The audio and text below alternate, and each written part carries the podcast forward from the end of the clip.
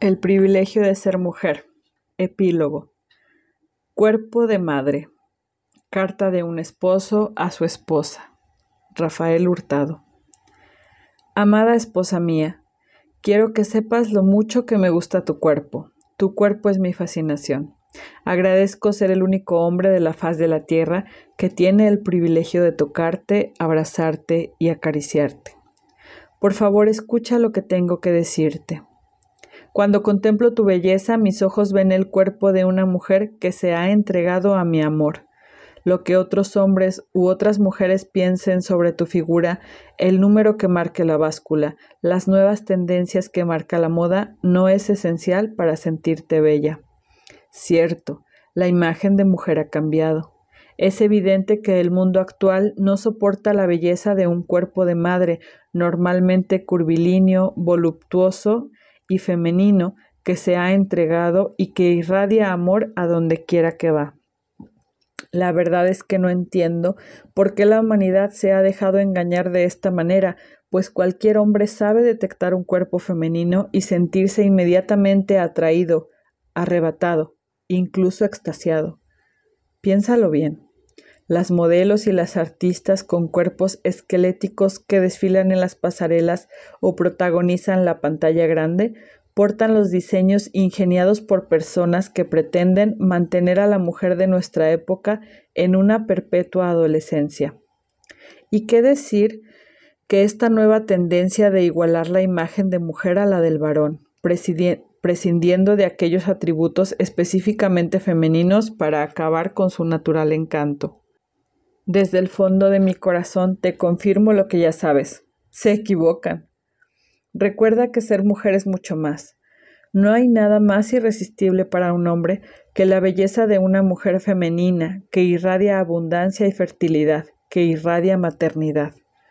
Es un honor recibir la invitación a conocer la vida interior de una mujer que cuida su belleza detrás de una hermosa cabellera larga o una inspiradora falda el maquillaje, los perfumes y las texturas de las telas que confeccionan tus vestidos tienen sentido cuando acentúan tu modo de ser mujer, tu feminidad, tu maternidad, no cuando la esconden o la exponen de más.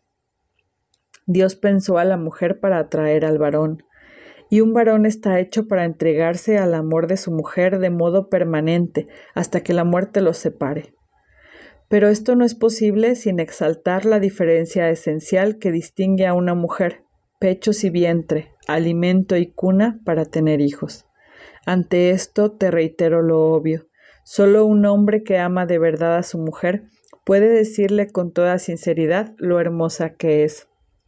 Claro que tener hijos desgasta el cuerpo, pero las arrugas, las estrías o las canas que deja la maternidad jamás degradarán tu belleza todo lo contrario, la enaltecen mostrando su bondad, su capacidad de entrega, llena de verdad. Cada uno de estos signos de maternidad son muestra más clara de que has vivido para amar y ser amada, eso que todo ser humano desea en lo más profundo de su ser.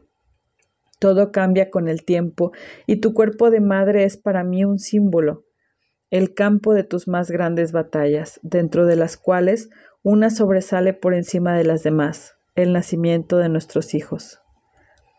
Te pido que no olvides algo.